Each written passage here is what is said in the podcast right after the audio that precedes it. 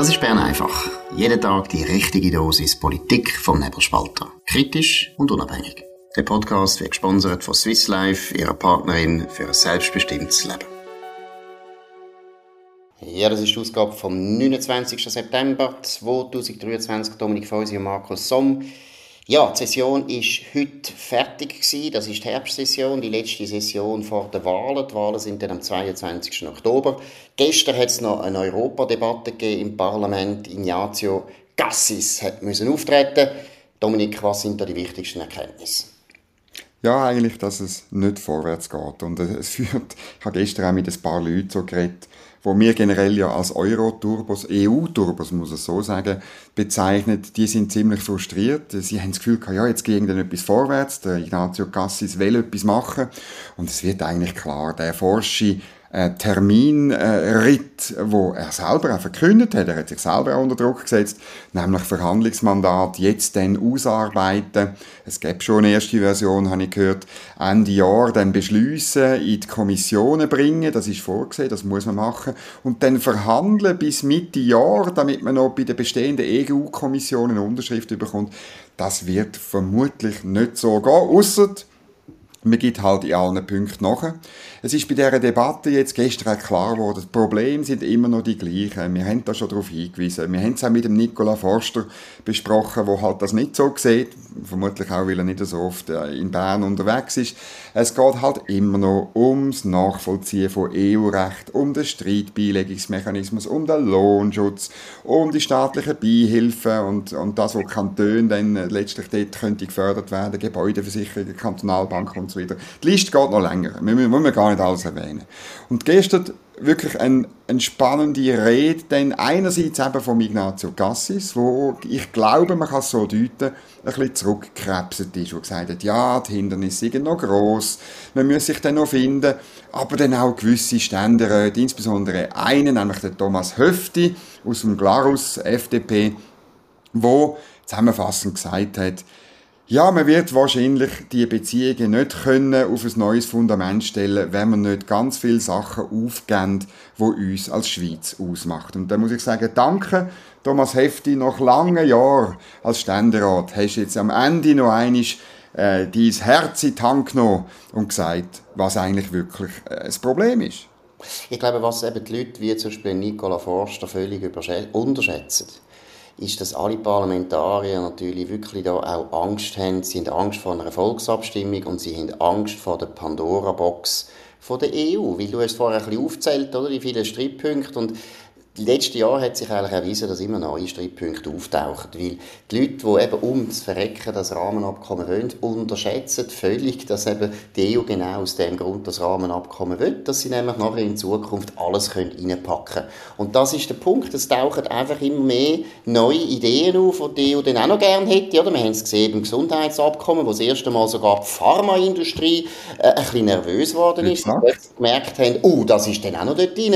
Und wenn wir nachher ein institutionelles Abkommen haben, dann können wir da nie mehr Nein sagen. Die können praktisch, nein, es ist nicht praktisch, es ist so, sie können bilateral immer ein neues Thema aufgreifen, wo sie sagen, das wollen wir jetzt harmonisieren, das ist binnenmarktrelevant und dann muss die Schweiz, wenn so ein Arrangement je, je bei uns durch das Volk durchgegangen ist, müsste die Schweiz da einfach das übernehmen. Wir können nicht einmal mit zustimmen, sondern wir müssen es übernehmen. Und der Punkt ist, ich meine, wir haben auch über das, glaube ich, diskutiert. Ich habe ein Memo darüber geschrieben, über die Pläne der Deutschen und der Franzosen, noch mehr Zentralisierung reinzubringen in die EU, abzukommen vom Vetorecht vom Einzelstaat. Da muss man sich mal überlegen, was denn das für die Schweiz heisst, wo nicht einmal ein Mitglied ist. Also es könnten eben grosse Länder sehr einseitig den Binnenmarkt, so wie sie wollen, weiterentwickeln, ausgestalten. Wir müssen alles übernehmen. Wir haben nicht einmal ein Stimmrecht. Und das Zweite, was auch ganz wichtig ist, schon in dem Papier steht drin, langfristig müsse erstens die EU eigene Einnahmen haben, das ist Steuern, es gibt EU-Steuern, mal interessant, ob wir dann am Schluss auch noch EU-Steuern zahlen müssen. Okay. Das Zweite, was sie auch unbedingt wollen, ist eine Steuerharmonisierung. Und genau das wird sie todsicher wollen durchsetzen gegenüber der Schweiz. Zuerst wird Irland massakriert und natürlich nachher die Schweiz. Also ich glaube, das ist der Punkt, warum es nicht vorwärts geht. Weil eigentlich jeder Parlamentarier, selbst die Linken, wissen, das Ganze ist unberechenbar. Wir wissen gar nicht, was alles auf uns zukommt. Und deshalb tut man immer auch die Euro-Turbo, nämlich wollen eigentlich auch Zeit gewinnen. Das ist nämlich der Punkt, warum es nicht vorwärts geht. Das ist gut möglich. Und eben, wenn es eben unberechenbar ist, ich, da bleibe ich, das ist, finde ich, immer noch der wichtigste Punkt. Das heißt, dass es auf Kosten geht von der politischen Mitbestimmung und Teilhabe der Menschen in dem Land. Es ist also, am Schluss geht es um Demokratie, stupid. Und das glaube ich einfach, dass die Menschen nicht so blöd sind. Und die politischen Mitbestimmungsrechte, die sie haben, seit doch jetzt einigen Jahren, also insbesondere seit der Einführung von, von Referendum und von Initiativen am Ende des 19. Jahrhunderts, dass man das ausgerechnet im 21. Jahrhundert wieder hergeben, das ist doch falsch. Es muss in die andere Richtung gehen. Mehr Mitbestimmungsrecht in der Schweiz, noch mehr Finanzreferendum oder noch mehr Mitbestimmungsrecht in der Europäischen Union. Wir müssen ein, ein Kontinent werden von mündigen Bürgern und nicht von abhängigen, von bürokratiehörigen Leuten. Genau. Jetzt vielleicht noch schnell etwas zum Nachtragen. Du hast noch gesagt, diese Woche, du hättest gehört, man wolle gerade nach den Wahlen die Eckwerte beschließen. Äh, würdest du sagen, auch das ist jetzt eher unsicher oder unwahrscheinlich?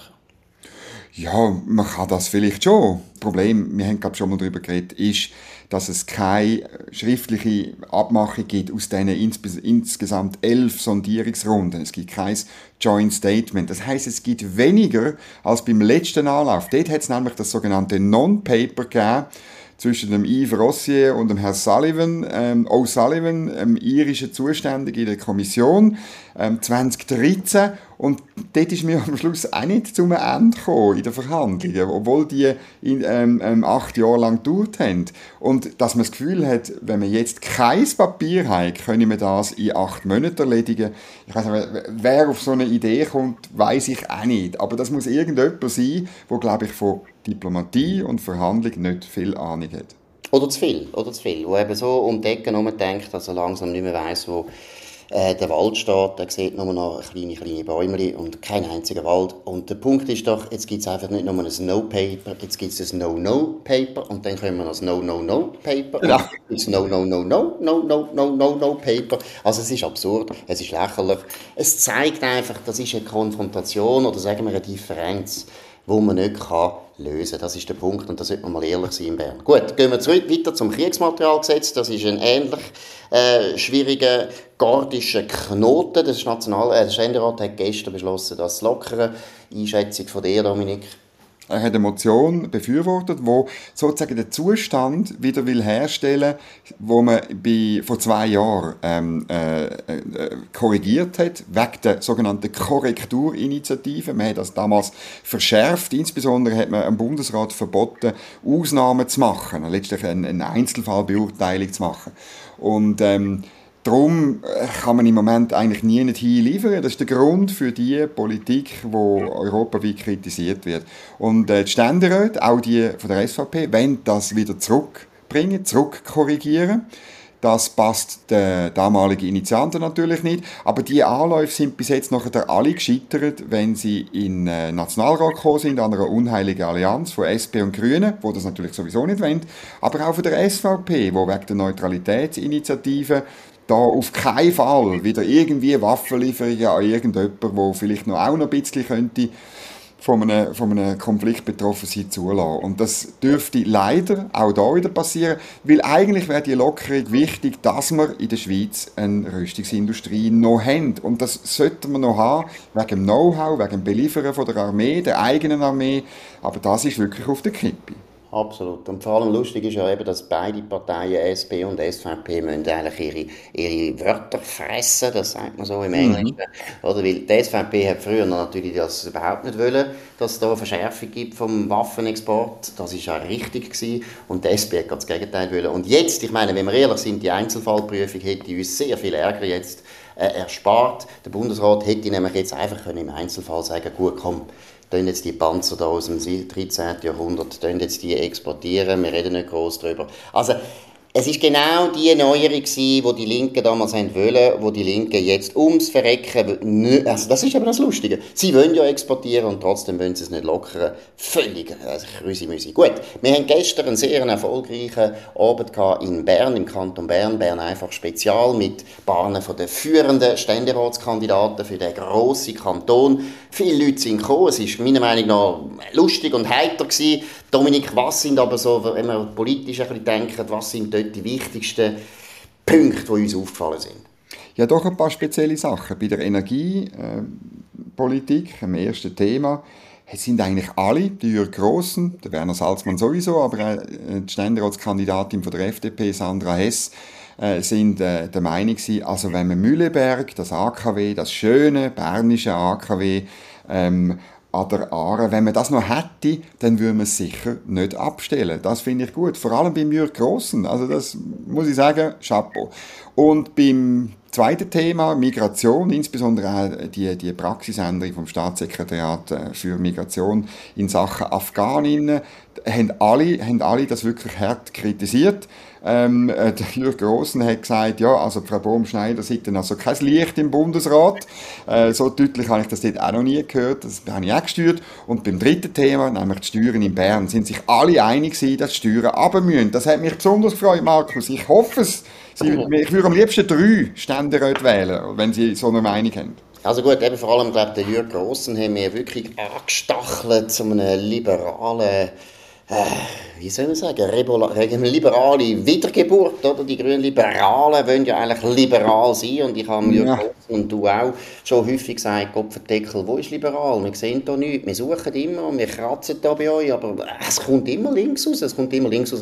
Also der Jürgen Rosen hat sich gestern, finde ich, auch sehr stark exponiert. Ich weiss nicht, ob alle Leute in seiner Partei das so gut gefunden haben. Ich habe es natürlich sehr gut gefunden. So könnte man wirklich vernünftig zusammenarbeiten mit der GLP Nämlich wegen der AKW habe ich noch betonen. Dominik, er hat sogar gesagt, die Laufzeiten nicht äh, abkürzen. Also er ist ja, ja. dafür, dass man die laufenden AKWs jetzt weiterlaufen lässt und sicher nicht aussteigt. Also das ist auch eine gute Nachricht, falls er das in deiner Partei äh, kann durchsetzen kann. Aber beim Kanton Bern wegen der Steuern, das ist schon verrückt. Das ist mir ja auch äh, mir aufgefallen.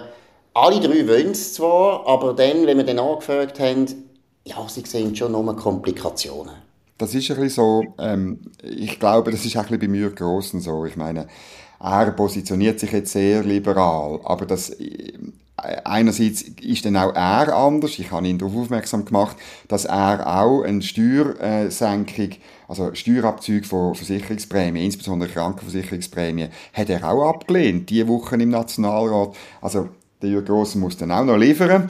Seine Partei sowieso, die ist ja nicht so wie, wie er als Präsident. Sie ist viel linker, viel städtischer. Also das ist einfach, ja, Trauschau wem, muss ich da bei ihm sagen. Und bei der bernischen Steuerpolitik ist es auch so, ich meine, der Kanton ist eigentlich bürgerlich in der Regierung, im Parlament, äh, in der Regierung erst seit kurzem. Also, äh, aber trotzdem, auch die jetzige bürgerliche Regierung hat fast keinen Mut, um wirklich das Problem anzugehen. Genau, es fehlt ein Berner Bär. Der Mut, der ist ein kleiner Teddybär geworden. Ja, seit der französischen Revolution, genau. seit, der Besetzung, ja, seit der Besetzung durch Napoleon, durch, durch die französischen Truppen, Du weißt das auch, die Geschichte. Ich erzähle es jetzt aber gerne noch einmal, einfach wegen dem Berner Bär. Müsst ihr einfach merken, die Franzosen sind ja eingefallen, haben uns erobert, massakriert, so wie, für, wie jetzt die Russen in die Ukraine eingefahren sind. Man muss einfach mal sehen, oder? Der Napoleon war dort der Putin. Gewesen. Einfach die Leute, die die ganze Zeit das Gefühl haben, der Napoleon, dem verdanken wir alles. Ja, danke vielmals. Er hat nachher gewütet in der Schweiz und unter anderem in Bern, weil Bern hat das speziell gehasst. Der Kanton Bern ist natürlich der dominante Kanton von der Schweiz in der Eidgenossenschaft, hat auch immer eine unglaublich wichtige Rolle gespielt im Verhältnis zu Frankreich. Was haben die Franzosen gemacht als erstes in Bern? Sie haben den Bärengraben überfallen, haben alle diese Bären mitgenommen auf Paris in Zoo und haben die nie mehr zurückgegeben. Auch 1815 nicht mehr zurückgegeben. Wir haben neue Bären müssen kaufen, neue Bären müssen suchen. Ich weiss nicht, ob es dort in der Schweiz hätte es eigentlich noch Bären gehabt. Die Bündner haben wahrscheinlich keine Bären mehr wollen geben. Gefunden haben die Berner gerne nicht Sorge. Und eine ganz traurige Geschichte, die mich immer wieder gerührt hat und wo vor allem auch meine Kinder immer gerührt hat, das weißt du wahrscheinlich auch, Dominik, im Historischen Museum in Bern ist doch der letzte Bern, der letzte Berner Bär ja. ausgestopft, zeigt. Und der arme, kleine Berner Bär hat nämlich ein trauriges Schicksal erlebt. Er ist zurückgeblieben, als einziger von diesen Bären. Und seine, seine Mutter, seine Mami, ist auch auf Paris verschleppt worden und dann ist der arme kleine Bär einfach verhungert und dann hat man ihn ausgestopft. Also eine unglaubliche Schreckensherrschaft ist das von den Franzosen, von diesen angeblich aufgeklärten Befreier. Wir kommen noch zur letzten guten Geschichte von Joel Hoffmann. Also es ist nicht die letzte Geschichte von Joel Hoffmann, aber Joel Hoffmann hat eine sehr gute Geschichte gemacht im Saldo. Er ist ein ehemaliger Kollege von uns in der Basel Zeitung. Um was geht's? Ja, wir fragen uns ja alle, oder warum dass die Krankenkassenprämie so steigen. Und er hat einmal wirklich in verdankenswerter Weise zusammengestellt, dass es halt wesentlich auch mit riesigen Investitionen zu tun.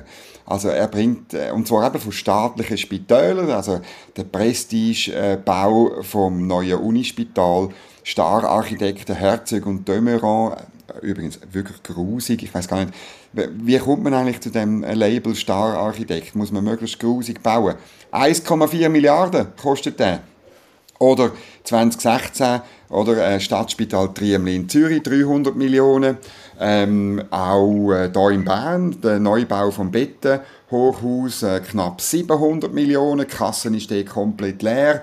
Oder man muss schon einfach auch sagen, da wird mit der sehr grossen Kelle und eben ohne unternehmerische Verantwortung wird dann äh, wird angerichtet und nachher müssen dann die Lobbyisten von den Spitälern wieder für höhere Tarife lobbyieren. Und wie man es anders muss machen, das ist heute die Geschichte der NZZ, der Spitalverbund von der St. Galler Spitäler tut 440 Stellen abbauen, 60 Millionen Franken sparen. So tut man Gesundheitskosten senken. Und vielleicht ist darum, in der Ostschweiz sind Prämien tendenziell günstiger als in der Westschweiz und, und vor allem in Basel. Weil äh, die Investitionen und alle Folgekosten, die landen Ende Monat auf der Rechnung der Prämie. Genau. Und es ist natürlich nicht nur bei den Spitälern so, bei den staatlichen Spitälern, sondern es ist natürlich bei allem. Das wissen wir ja schon lange, wo der Staat baut. Oder? Das ist ja du, wo in Bern wohnst, in der Nähe von Bern wohnst, weißt genau, wenn der Bund baut in der Region Bern, es ist immer vom teuersten, es ist immer vom grössten. Die können immer mit den grossen Kellen anrichten, weil es ist nicht das eigene Geld, das ist wirklich ein No-Brainer. Genau.